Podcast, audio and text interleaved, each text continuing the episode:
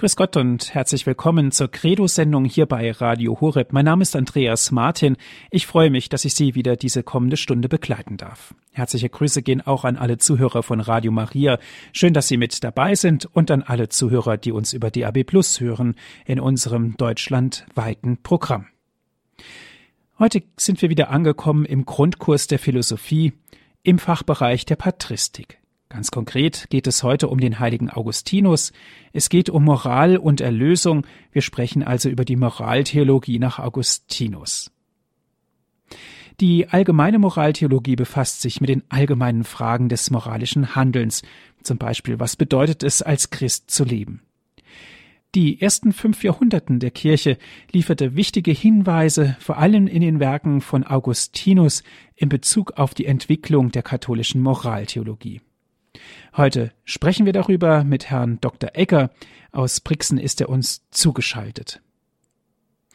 Herr Dr. Egger ist Fachmann für Geschichte, Philosophie und Theologie. Drei Doktorentitel zieren ihn und wir dürfen davon in unserer Credo-Sendung profitieren. Herzlichen Dank, Herr Dr. Egger, dass Sie da sind. Ich möchte einen guten Brauch aufgreifen und Sie um ein Gebet bitten. Liebe Hörerinnen und Hörer, ich darf Sie auch meinerseits sehr herzlich zu dieser heutigen Sendung begrüßen und ich bedanke mich für die freundlichen Worte der Einführung von Seiten von Herrn Dr. Martin. Bevor ich mit den Ausführungen beginne, darf ich Sie bitten, dass wir miteinander ein Gebet sprechen, damit der Geist Gottes uns durch diese Sendung begleiten möge. Im Namen des Vaters und des Sohnes und des Heiligen Geistes. Amen. Komm, Heiliger Geist, und erfülle die Herzen deiner Gläubigen und entzünde in ihnen das Feuer deiner Liebe. Sende aus deinen Geist und alles wird neu geschaffen und du wirst das Angesicht der Erde erneuern. Dann wollten wir uns an die Mutter Gottes wenden und sie um ihre Fürbitte bitten. Gegrüßet seist du, Maria, voll der Gnade, der Herr ist mit dir, du bist gebenedeit unter den Frauen, und gebenedeit ist die Frucht deines Leibes, Jesus. Heilige Maria, Mutter Gottes, bitte für uns Sünder, jetzt und in der Stunde unseres Todes. Amen. Und dann wenden wir uns auch an die Engel und bitten sie um ihre kräftige Unterstützung. Engel Gottes, unsere Beschützer, denen des höchsten Vater Liebe uns anvertraut hat, erleuchtet, beschützt, regiert und leitet uns. Amen. Und schließlich wenden wir uns auch an einige Heilige, die sich in besonderer Weise mit der Philosophie beschäftigt haben und sie aus christlicher Sicht gestaltet haben. Heiliger Augustinus, bitte für uns. Heiliger Thomas von Aquin, bitte für uns. Heilige Edith Stein, bitte für uns. Seliger Kardinal Newman, bitte für uns. Und seliger Papst Johannes Paul II, bitte für uns. Im Namen des Vaters und des Sohnes und des Heiligen Geistes. Amen. Liebe Hörerinnen und Hörer, wir haben in den vergangenen Sendungen schon einiges über Augustinus gehört, über diesen großen Kirchenvater, der an einer Zeitenwende gelebt und gewirkt hat. Augustinus hat den langsamen Verfall des römischen Reiches erlebt und er hat sich Gedanken gemacht über eine neue christliche Kultur. Und dieser Mann ist auch für unsere Zeit von großem Interesse. Auch wir erleben heute eine Zeitenwende. Wir spüren, dass eine Zivilisation langsam an ihr Ende gelangt und dass es notwendig ist, eine neue Zivilisation auf christlicher Grundlage zu schaffen. Wir haben in den vergangenen Sendungen gehört, wie Augustinus zu verschiedenen Grundfragen seine Gedanken entwickelt hat, etwa ob es möglich ist, die Wahrheit zu erkennen. Er hat sich auch Gedanken gemacht über die Existenz und das Wesen Gottes. Und er hat auch hochinteressante Lehren verkündet über die Seele, über das Wesen der Seele, über die Kräfte der Seele und auch über das Weiterleben der Seele. Heute wollen wir Augustinus im Hinblick auf einen weiteren wichtigen Themenkreis befragen, nämlich im Hinblick auf die Moral. Wir alle wissen, dass die Moral sich mit dem sittlichen Verhalten des Menschen beschäftigt. Der Mensch ist ein freies Wesen und muss sich daher die Frage stellen, nach welchen Maßstäben und nach welchen Grundwerten muss ich eigentlich mein Verhalten ausrichten? Und da können wir sagen, dass wir in der heutigen Zeit eine große Verunsicherung erleben. Man hat in den vergangenen Jahrzehnten immer wieder verkündet, dass die Freiheit des Menschen darin besteht, dass der Mensch nach seinem eigenen Willen handeln kann. Aber dabei ist es zu gigantischen Fehlentwicklungen gekommen, weil nämlich nicht mehr gewisse moralische Grundwerte der Maßstab waren, sondern oft nur mehr das eigene Ich. Und diese Ich-Moral, die hat zu riesigen Gefährdungen des einzelnen Menschen, aber auch der gesamten Gesellschaft geführt. Und da wollten wir uns nun an Augustinus wenden und ihn einmal befragen, was er uns zu diesem aktuellen, aber auch sehr heiklen Thema zu sagen hat. Augustinus geht zunächst einmal davon aus, dass er sich nach dem Maßstab des menschlichen Verhaltens fragt. Und da sagt er, dass der Maßstab für das menschliche Verhalten die Ordnung Gottes sei. Augustinus führt uns vor Augen, dass Gott die ganze Schöpfung mit seinen Gesetzen geordnet hat. Es gibt eine Ordnung, die die Natur regelt. Das sind die Naturgesetze. Dann gibt es eine Ordnung des Geistigen. Das sind die Vernunftgesetze.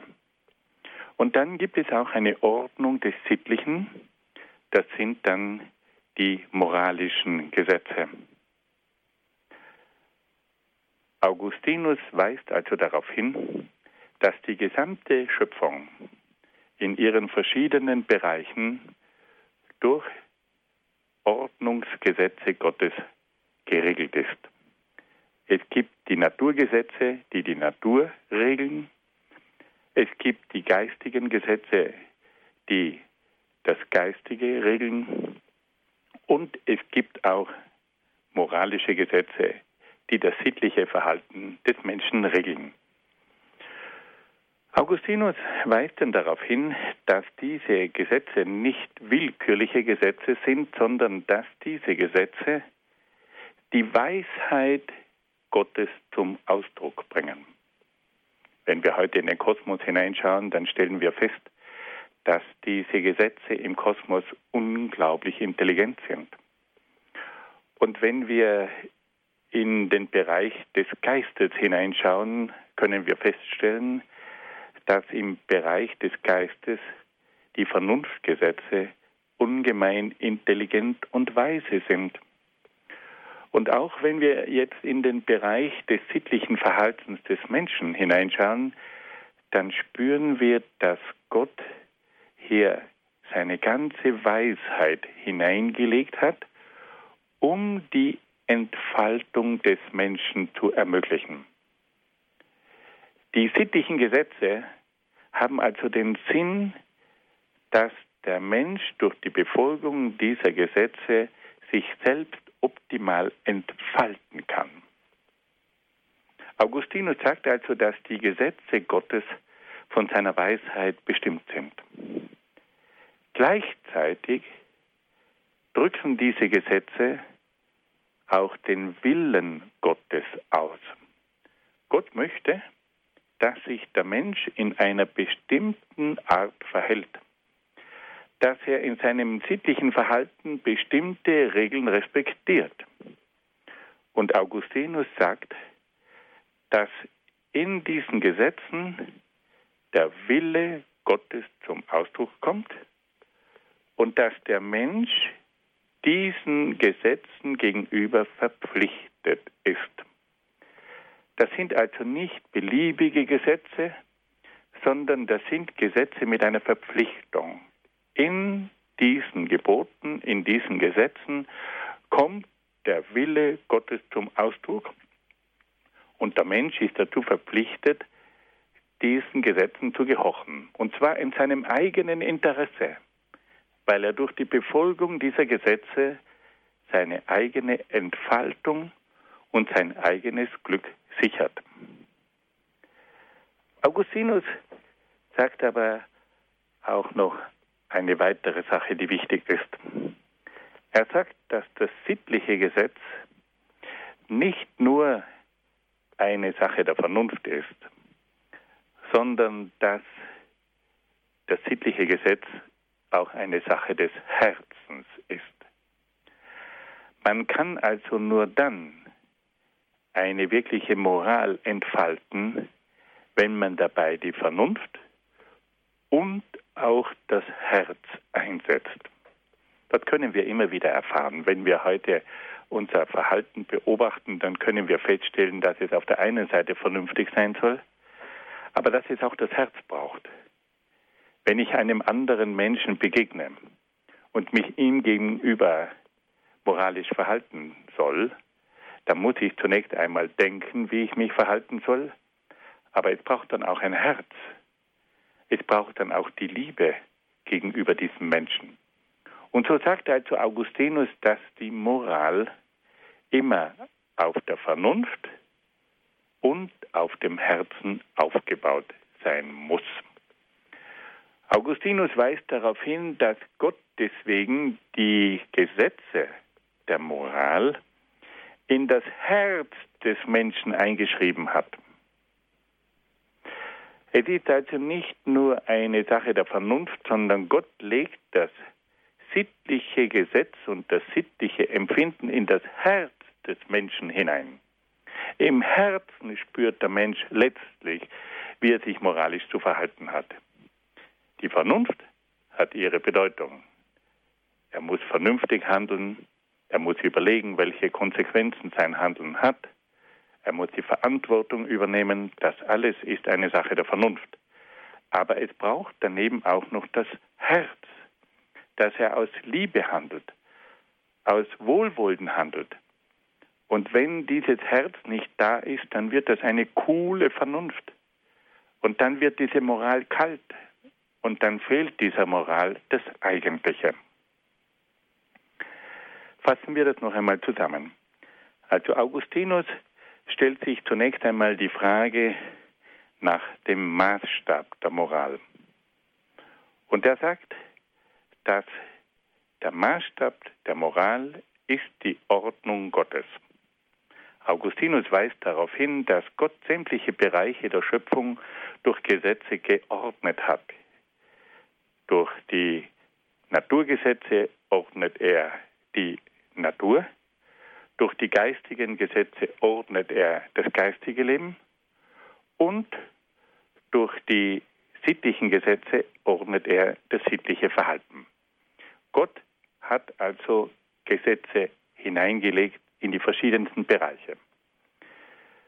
Augustinus weist dann darauf hin, dass zur Erkenntnis und Umsetzung dieser Gesetze es die Vernunft braucht und das Herz. Die Vernunft erkennt die Notwendigkeit eines bestimmten Verhaltens und das Herz ist die Motivation für dieses richtige Verhalten. Nachdem Augustinus festgesetzt hat, welche Maßstäbe das moralische Verhalten regeln, wendet er sich einer zweiten entscheidenden Frage zu, nämlich der Frage nach der Freiheit. Augustinus sagt, dass es ohne Freiheit keine Moral geben kann. Und da versucht er zunächst zu zeigen, dass es trotz der verschiedenen Gesetze, die Gott in die verschiedenen Bereiche hineingelegt hat, dass es trotz dieser Gesetze eine menschliche Freiheit gibt. Der Mensch ist als Vernunftwesen nicht durch die Gesetze bestimmt, wie dies bei der vernunftlosen Natur, also bei den Tieren zum Beispiel, der Fall ist. Der Mensch steht als Vernunft Freiheitswesen den verschiedenen Gesetzen frei gegenüber. Dies gilt vor allem für den Bereich der Moral. Die moralischen Gesetze sind also für den Menschen keine bestimmenden und zwingenden Vorschriften, sondern Sollensvorschriften. Die moralischen Gesetze sind also nicht Gesetze, die den Menschen einfach bestimmen und zwingen, sondern sie sind für ihn Sollensgesetze. Sie verpflichten ihn zu einem bestimmten Sollen. Und deswegen hören wir zum Beispiel in den zehn Geboten immer wieder das Wort soll. Du sollst nicht stehlen, du sollst nicht lügen, du sollst kein falsches Zeugnis abgeben, du sollst nicht begehren deines nächsten Frau und und und. Jedes Mal ist von einem Sollen die Rede. Dieses Sollen bringt zum Ausdruck, dass das nicht zwingende Gesetze sind.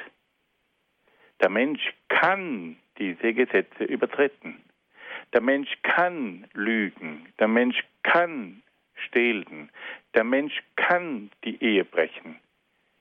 Er ist also gegenüber diesen Gesetzen frei. Die Gesetze zwingen ihn nicht, aber sie verpflichten ihn. Es ist kein Müssen, aber ein Sollen.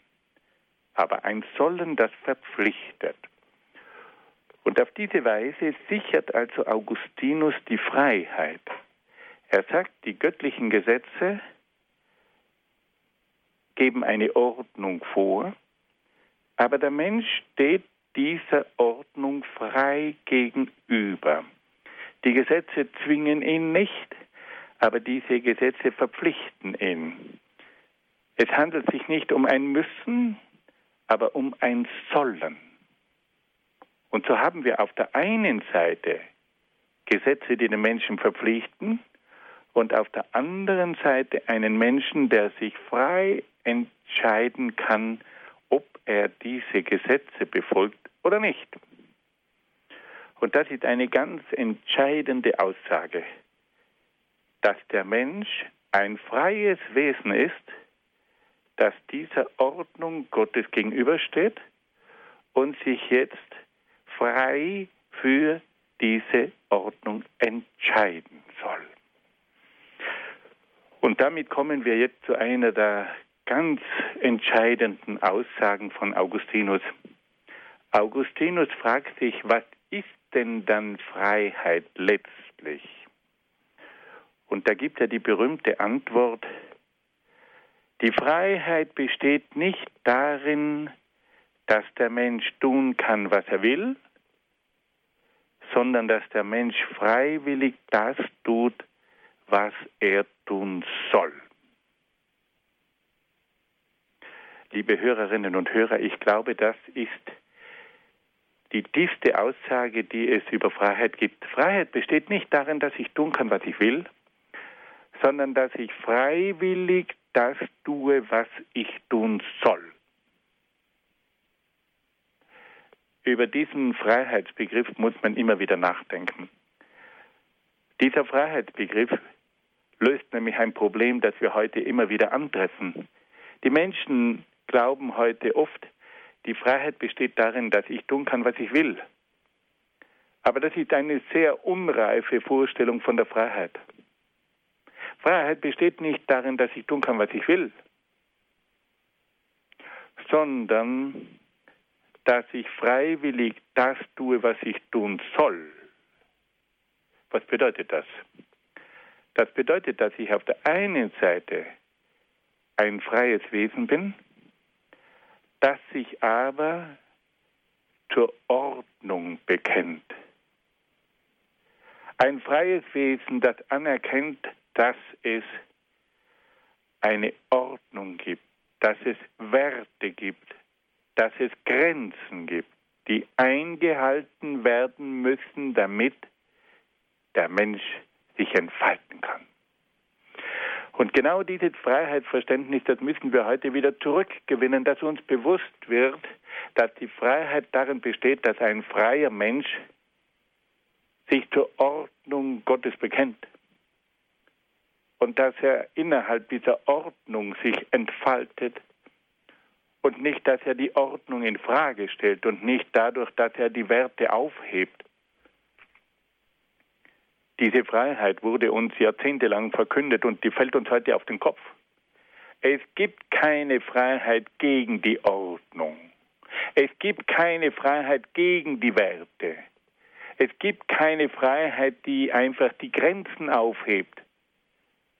Es gibt nur eine Freiheit innerhalb der Ordnung. Es gibt nur eine Freiheit, die sich an Werten orientiert. Und es gibt nur eine Freiheit, die Grenzen respektiert. Und das müssen wir wieder neu lernen. Und da können wir bei Augustinus in die Schule gehen. Augustinus weist uns darauf hin, dass die Freiheit darin besteht, dass ich mich zur Ordnung bekenne, dass ich Werte respektiere und dass ich mich an Grenzen halte.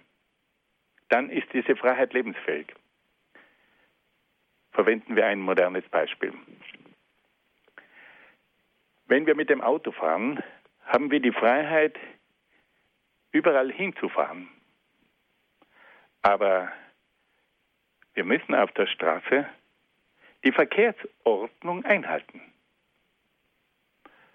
Und das ist dann eine reife Freiheit. Ich habe die Freiheit, überall hinzufahren, aber innerhalb der Verkehrsordnung.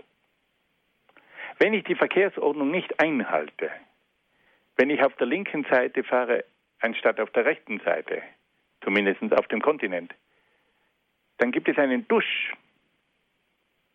Und wenn ich die Geschwindigkeitsbegrenzungen nicht respektiere, dann bicke ich auf einen Baum. Und da wird uns bewusst, dass also die Freiheit, mit dem Auto hinzufahren, wo man will, immer gebunden ist an die Verkehrsordnung. Dort dann ist es möglich, dass ich auch ankomme. Und das, was für das Auto gilt, das gilt noch in einem weit höheren Maß für den Menschen. Der Mensch hat die Freiheit, sich zu entfalten, er kann Pläne schmieden. Er kann aus seinem Leben etwas Großartiges machen, aber innerhalb der Ordnung, indem ich die Werte respektiere, die das Leben tragen und indem ich die Grenzen nicht überschreite, die mich in den Abgrund stürzen lassen.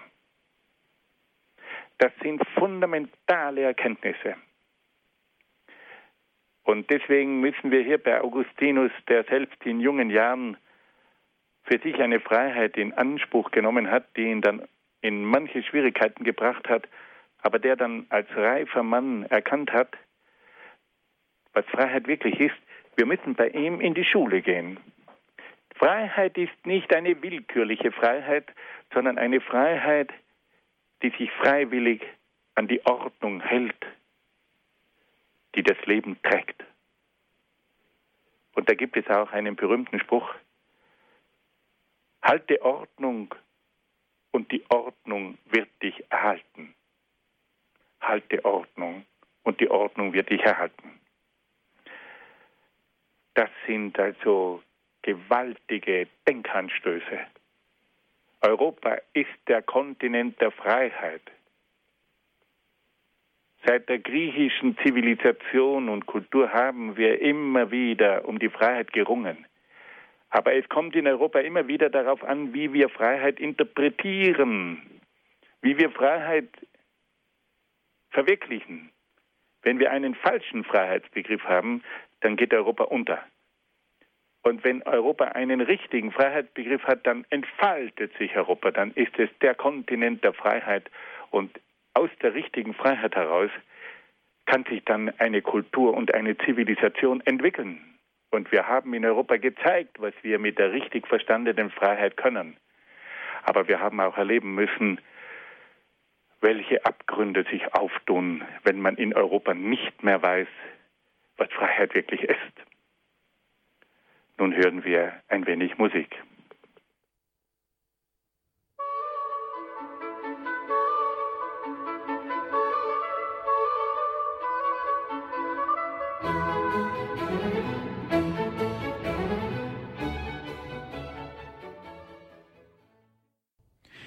Sie hören die Sendung Credo hier bei Radio Horeb. Mein Name ist Andreas Martin. Wir sind angelangt im Grundkurs der Philosophie bei Augustinus. Wir sprechen über die Moraltheologie. Im Gespräch sind wir mit Herrn Dr. Egger aus Brixen. Liebe Hörerinnen und Hörer, wir haben gehört, dass Augustinus die Moral auf zwei Pfeilern aufbaut. Der eine Pfeiler, das ist die göttliche Ordnung, die den Maßstab vorgibt für das moralische Verhalten. Und der zweite Pfeiler, das ist die Freiheit. Und durch die Verbindung der göttlichen Ordnung und der Freiheit entsteht nun die christliche Moral. Augustinus sagt, dass der Mensch dann sittlich handelt, wenn er freiwillig das Gute tut. Die Sittlichkeit besteht also im freiwilligen Gehorsam gegenüber den Gesetzen Gottes. Augustinus geht dann aber noch einen Schritt weiter und sagt, dass die vollendete Moral mehr ist als nur Gehorsam gegenüber der göttlichen Ordnung. Die vollendete Moral ist nach Augustinus jene Moral, die aus Liebe zu Gott die Ordnung Gottes einhält. Das ist eine Dimension, die uns eine ganz tiefe Sicht der Moral eröffnet. Moral ist also nicht nur eine Sache des Gehorsams, sondern eine Sache der Liebe zu Gott.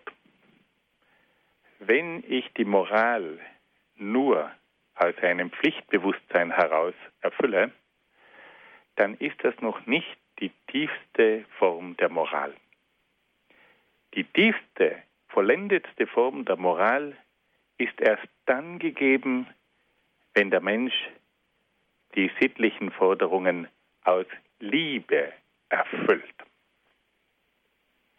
Und Augustinus sagt dann das berühmte Wort, wenn der Mensch wirklich aus Liebe heraus handelt, und aus Liebe, aus Liebe sich sittlich verhält, dann, sagt er, kann er eigentlich tun, was er will, weil er durch die Liebe das Richtige tun wird. Das berühmte Wort von Augustinus, liebe und tu, was du willst. Wenn der Mensch aus Liebe handelt, innerhalb der Ordnung Gottes, dann weiß er in seinem Herzen, was er zu tun hat. Und dann erfüllt er mit Freude gewisse moralische Verpflichtungen. Und dann ist das eine Moral, die weit mehr ist, als wenn er nur seine Pflicht erfüllt. Wir können das auch immer wieder beobachten. Wenn wir einem Menschen begegnen, der nur aus Pflicht heraus handelt, dann ist das oft kühl und kalt. Wenn wir aber merken, dass ein Mensch diese Pflicht aus Liebe tut, dann ist das ein ganz anderes Verhalten. Wir können das oft auch im Alltag beobachten. Wenn wir einem Menschen begegnen in einem Geschäft, der seine Pflicht erfüllt und uns gegenüber ehrlich ist und sich einsetzt, dann ist das eine Sache. Aber wenn ein Mensch in einem Geschäft uns auch mit einer inneren Freundlichkeit und Liebenswürdigkeit bedient, dann ist das etwas anderes. Er erfüllt seine Pflicht aus einem anderen Geist heraus. Wir meinen damit jetzt nicht die strategische Freundlichkeit, sondern wir meinen damit jene Herzlichkeit und Freundlichkeit, die wir oft bei bestimmten Angestellten in einer Firma beobachten, da spürt man, dass hier etwas Neues hinzukommt. Das ist nicht nur Pflichtbewusstsein, das ist Liebe, das ist Freundlichkeit, das ist Wohlwollen. Und Augustinus sagt nun, dass der Mensch aus Liebe heraus seine moralische Pflicht erfüllen sollte. Und dass, wenn er aus Liebe handelt, dass er dann weiß, was er zu tun hat. Und daher dieses berühmte Wort von Augustinus, Liebe und tu, was du willst. Freilich muss man gerade bei diesem Wort auch immer wieder vorsichtig sein. Es gibt nämlich immer wieder Menschen, die sich auf die Liebe berufen und glauben, dass sie aufgrund der Liebe dann sämtliche moralischen Freiheit haben. Da wird dann gesagt, ja, wir lieben uns und deswegen können wir frei zusammenleben. Wir lieben uns und deswegen sind verschiedenste andere Praktiken also erlaubt. Das ist mit Liebe nicht gemeint. Liebe gelingt nämlich nur dann, wenn sie in der Ordnung Gottes vollzogen wird. Wenn die Liebe meint, dass sie die Ordnung Gottes im Namen der Liebe aufheben kann, dann hebt sie letztlich sich selbst auf. Und das ist heute auch der Grund, warum Liebe heute so oft scheitert. Wenn die Liebe außerhalb der Ordnung Gottes vollzogen wird, dann hebt sie letztlich sich selbst auf. Und deswegen ist es so wichtig, dass in der Liebe, in diesem höchsten Bereich der menschlichen Entfaltungsmöglichkeit, dass gerade im Bereich der Liebe die richtige Freiheit angewandt wird und dass man nicht für die Liebe eine Freiheit in Anspruch nimmt, die die Liebe zerstört. Gerade die höchsten Bereiche des Menschen erfordern ein ungemein feinfühliges Freiheitsverständnis. Nur wenn die Liebe mit der richtigen Freiheit vollzogen wird, kann sie sich entfalten. Und wenn sie eine falsche Freiheit für sich in Anspruch nimmt, dann hebt sie sich auf. Und das ist etwas, was wir heute auch wieder lernen müssen. Dass Liebe an die richtige Freiheit gebunden ist. Wenn die Liebe mit der falschen Freiheit praktiziert wird, dann zerstört sie sich selbst. Und dann wundert man sich, dass diese größte Gabe, die der Mensch hat, nämlich die Gabe zu lieben, dass die so oft scheitert. Aber der Grund ist klar. Diese Liebe hat sich mit der falschen Freiheit verbunden und stellt sich dadurch selbst in Frage. Diese Freiheit hebt die Werte auf, die die Liebe tragen. Diese, Fre diese Freiheit hebt die Grenzen der Liebe auf, die die Liebe respektieren muss. Und diese Freiheit wird schließlich zum Tod der Liebe.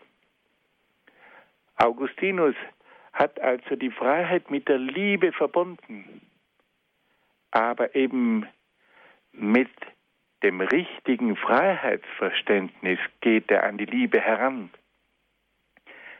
Er setzt die Liebe ein für die Freiheit und die Freiheit für die Liebe. Das sind die zwei größten Güter, die der Mensch hat die Gabe der Liebe und die Gabe der Freiheit. Und die bedingen sich gegenseitig. Und wenn jetzt der Mensch die Freiheit mit der Liebe in richtiger Weise verbindet, dann entfaltet sich die Liebe und dann entfaltet sich die Freiheit. Wenn hier ein falsches Verständnis zugrunde liegt, dann wird die Liebe plötzlich zu einer Kraft, die in die Irre führt und letztlich den Menschen selbst gefährdet.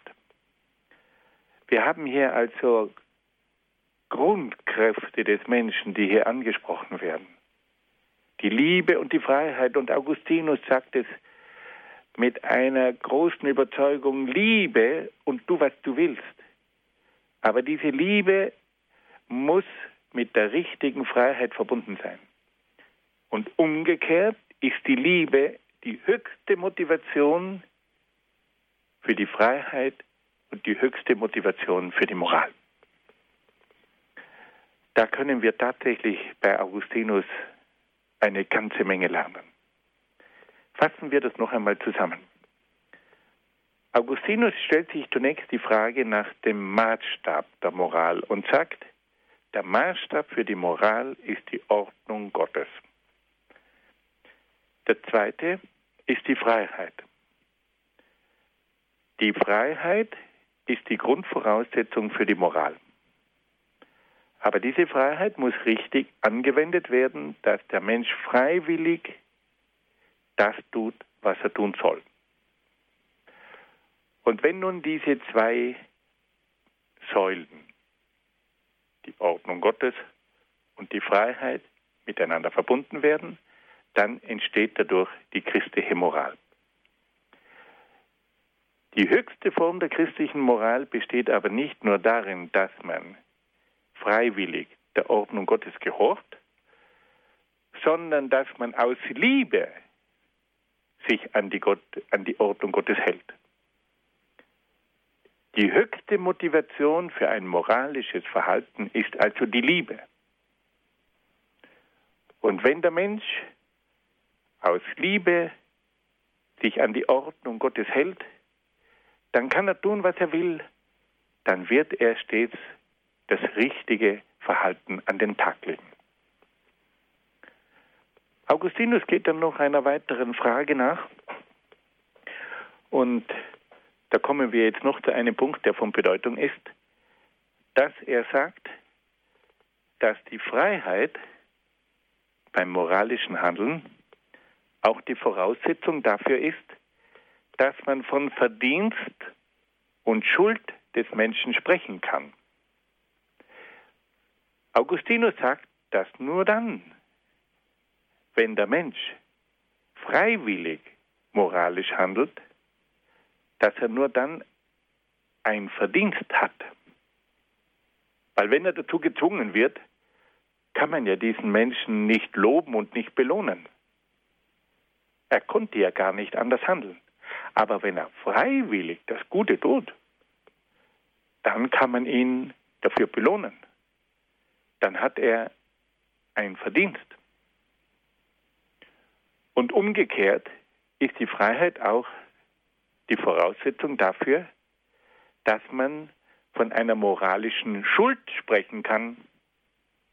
Wenn ein Mensch freiwillig das Böse tut, dann ist er schuldig, weil er hätte ja die Freiheit gehabt, auch anders zu handeln. Aber wenn er nun freiwillig das Böse erwählt und das Böse tut, dann ist er schuldig. Hier weist also Augustinus auf eine ganz wichtige Sache hin. Er sagt, die Freiheit ist die Grundvoraussetzung dafür, dass man von, einer, von einem moralischen Verdienst und von einer moralischen Schuld sprechen kann. Wenn der Mensch gezwungen wird, in einer bestimmten Weise zu handeln, dann kann ich nicht sagen, er hat sich also hier ein Verdienst erworben oder er ist schuldig geworden, weil er ja gar nicht anders handeln konnte. Wenn ich zum Beispiel heute einen Menschen zwinge, etwas Falsches zu tun, dann kann ich ihm nicht die Schuld geben. Weil der Mensch gezwungen wurde, so zu handeln, kann ich nicht sagen, du bist schuldig, dass du so gehandelt hast. Er konnte ja nicht anders handeln, weil er ja gezwungen worden ist. Also nur wenn der Mensch frei ist und sich frei entscheidet und frei handelt, kann man von einem Verdienst und von einer Schuld sprechen. Und nur wenn der Mensch frei gewisse Taten setzt, kann man ihn dafür belohnen oder dafür bestrafen. Und deswegen ist bei der Frage nach dem Verdienst und nach der Schuld immer auch die Frage zu stellen, war der Mensch überhaupt frei bei seiner Handlung? Wenn er unter Zwang gehandelt hat, dann kann man ihn nicht schuldig sprechen, dann kann man ihn aber auch nicht belobigen. Es war ja nicht seine Handlung, sondern er wurde von außen genötigt, er wurde von außen gezwungen. Und daher trägt er in diesem Fall nicht die Verantwortung. Das sind also ganz entscheidende Fragen. Wo kommt eigentlich Verdienst und Schuld ins Spiel? Nur dort, wo auch Freiheit besteht in der Entscheidung und nur dort, wo Freiheit besteht für das Handeln. Nun wollen wir noch einen letzten kurzen Punkt anschneiden. Augustinus stellt sich die Frage, was ist denn eigentlich das Böse? Wenn man sich mit Moral beschäftigt, kommt man nicht um das Böse drumherum. Und da stellt sich jetzt die Frage, was ist das Böse? Und Augustinus gibt darauf eine ganz klare Antwort. Das Böse kommt dadurch zustande, dass sich der Mensch durch seine Freiheit von Gott und seiner Ordnung abwendet. Das Böse kommt dadurch zustande, dass der Mensch das Gute ablehnt oder auch das Gute missbraucht. Das Böse besteht also in einer Ablehnung der Ordnung Gottes. Das Böse entsteht immer dann, wenn der Mensch die Ordnung Gottes verlässt. Und es ist interessant, dass auch das Wort Sünde das zum Ausdruck bringt. Das Wort Sünde hängt zusammen mit dem deutschen Wort absondern. Sünde kommt von Sondern, von Absonderung, von Trennung. Der Mensch trennt sich von Gott, trennt sich von der Ordnung Gottes. Er fällt aus der Ordnung Gottes heraus. Wenn er nun aber die Ordnung Gottes in Frage stellt, wenn er sich von der Ordnung Gottes trennt, dann verlässt er die Fundamente des Lebens. Dann stellt er die Gesetze in Frage, die das Leben tragen. Dann stellt er die Werte in Frage, die lebenswichtig sind die Werte, die wir von den zehn Geboten her kennen. Der Wert der Familie, des Lebens, der Ehe, des Eigentums, der Wahrheit. Wenn er diese Dinge in Frage stellt, wenn er sich von diesen Werten trennt, dann entsteht das Böse. Durch die Sünde kommt es zur Trennung von diesen Werten, die das Leben tragen die die Entfaltung des Menschen ermöglichen. Und in dem Moment entsteht Böses. Augustinus hat also hier dieses, diese Frage sehr klar beantwortet. Bö das Böse entsteht durch die Trennung und Ablehnung des Guten. Das Böse entsteht durch die Trennung von der Ordnung Gottes. Das Böse entsteht durch die Infragestellung und Leugnung der Werte, die das Leben tragen. Und auf diese Art und Weise kommt es dann auch zum Abstieg des Menschen. Der Mensch gefährdet sich selbst, er gefährdet aber auch seine Mitmenschen, er gefährdet die Gesellschaft. Und deswegen, sagt Augustinus, ist der Mensch immer wieder aufgerufen, zur Ordnung Gottes zurückzukehren, zur Ordnung des Lebens, zu den Gesetzen des Lebens, die das Leben tragen, die das Leben ermöglichen und die das Leben entfalten. Fassen wir es noch einmal zusammen. Wir haben also heute von der Moraltheologie von Augustinus gesprochen. Augustinus sagt erstens, die Ordnung Gottes ist der Maßstab für das sittliche Verhalten. Zweitens, der Mensch hat Freiheit und soll sich freiwillig für die Ordnung Gottes entscheiden. Drittens, die Moral besteht darin, dass der Mensch freiwillig der Ordnung Gottes gehorcht, Aber die vollendete Moral besteht darin, dass der Mensch aus Liebe die Ordnung Gottes verwirklicht.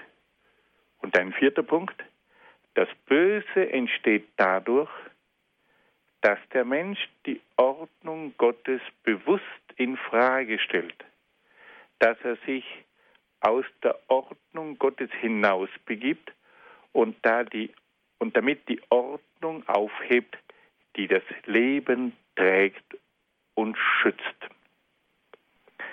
Liebe Hörerinnen und Hörer, wir wollen hier diese Ausführungen beenden und wollen nun noch die Möglichkeit geben, dass Sie anrufen können, wenn Sie besondere Fragen haben. Ich gebe zurück an Herrn Martin. Herzlichen Dank, Herr Dr. Egger, für Ihre Ausführungen. Gerne lade ich Sie ein, liebe Hörerinnen und Hörer, wenn Sie sich mit einbringen möchten in diese Sendung, wenn Sie Fragen haben. Jetzt ist die Möglichkeit, mit Herrn Dr. Egger ins Gespräch zu kommen.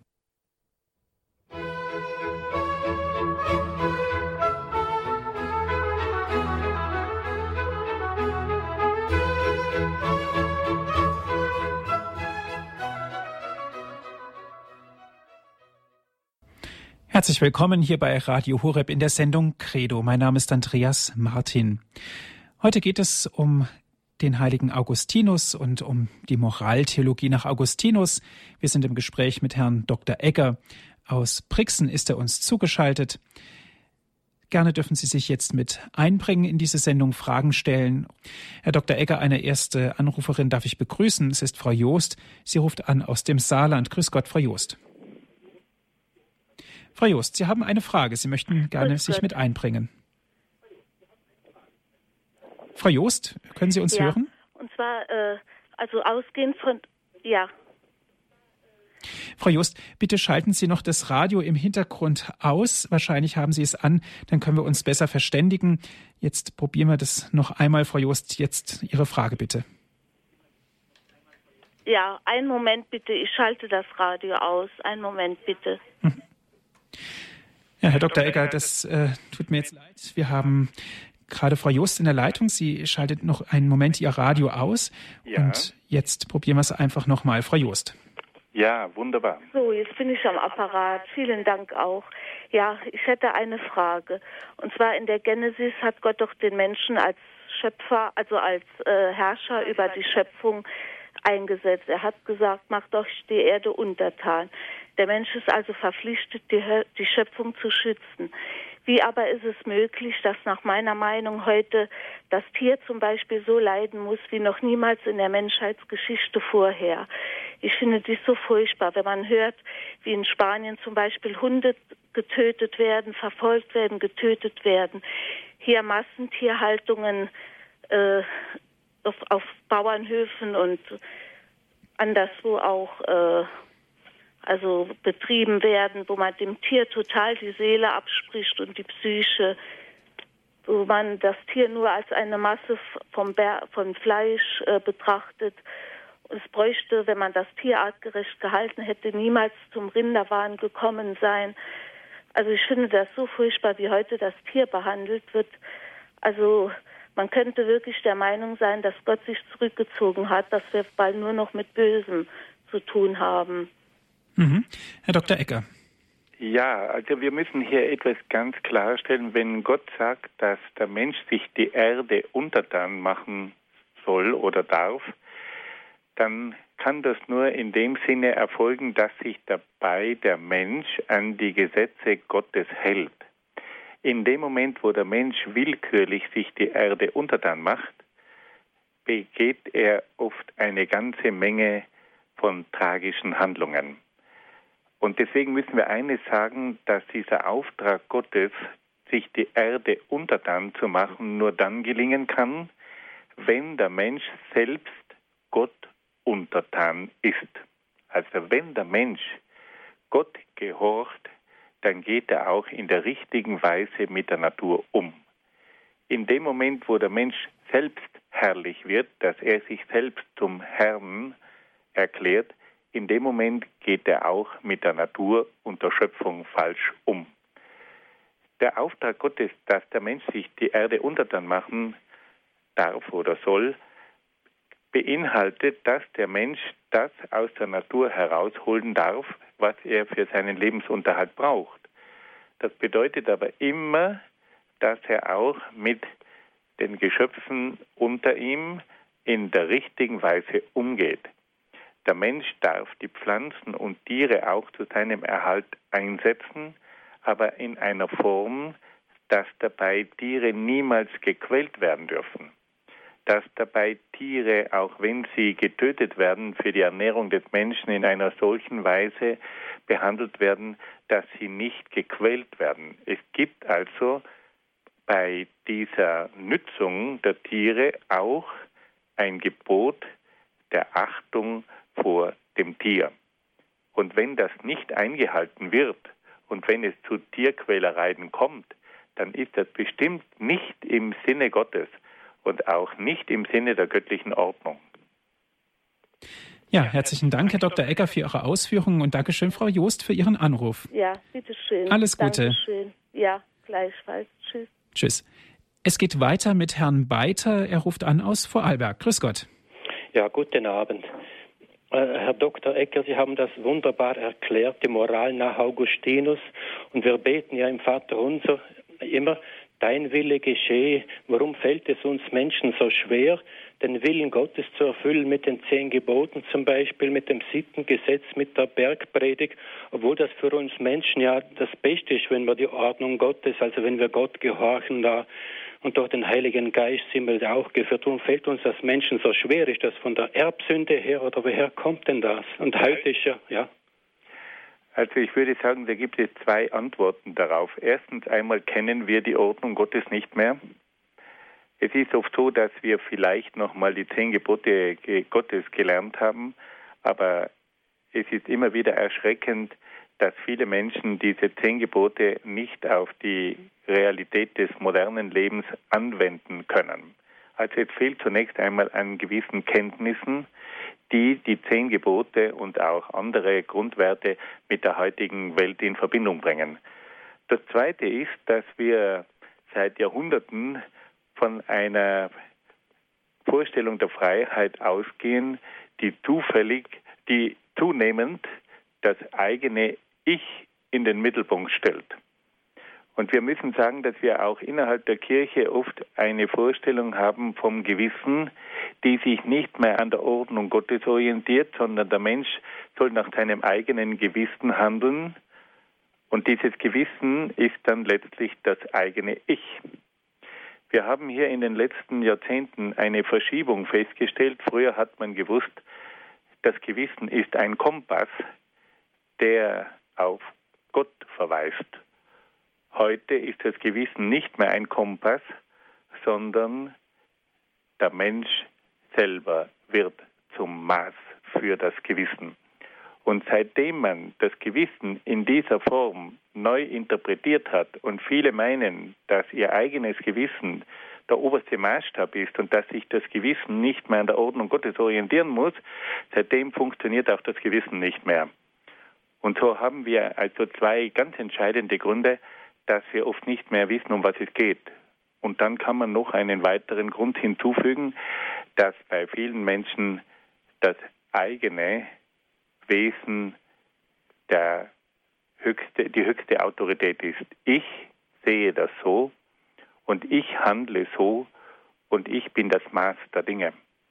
Und auf diese Art und Weise stellt dieser Ich-Mensch jede Art von Ordnung in Frage. Also drei Gründe, zu wenig Kenntnisse, eine falsche Interpretation des Gewissens und drittens das eigene Ich ersetzt Gott. Vielen Dank. Gut. Alles Gute nach Deutschland. Alles Gute auch für Sie. Auf Wiederhören. Wiederhören. Herr Dr. Egger, die Sendezeit neigt sich nun langsam dem Ende zu. Ich darf mich auch bei Ihnen sehr herzlich bedanken, dass Sie uns wieder ein Stückchen weiter begleitet haben im Grundkurs der Philosophie. Dankeschön auch an Sie, liebe Hörerinnen und Hörer, dass Sie mit dabei gewesen sind. Wie immer gibt es diese Sendung auch zum Nachhören auf CD. Dazu rufen Sie bitte unseren CD-Dienst an unter folgender Telefonnummer 08323 9675120. Noch einmal 08323 9675120. Das ist die Telefonnummer von unserem CD-Dienst und dort schicken wir Ihnen gerne von dort aus eine CD zu. Ganz einfach können Sie sich auch die Sendung auf den Computer herunterladen. Auf unserer Internetseite geht das unter www.hore.org. Das ist unsere Internetadresse www.hore.org. Ich darf mich für heute von Ihnen verabschieden, wünsche Ihnen noch viel Freude im weiteren Programm hier bei Radio Horeb. Alles Gute und gottesreichen Segen wünscht Ihnen Ihr Andreas Martin.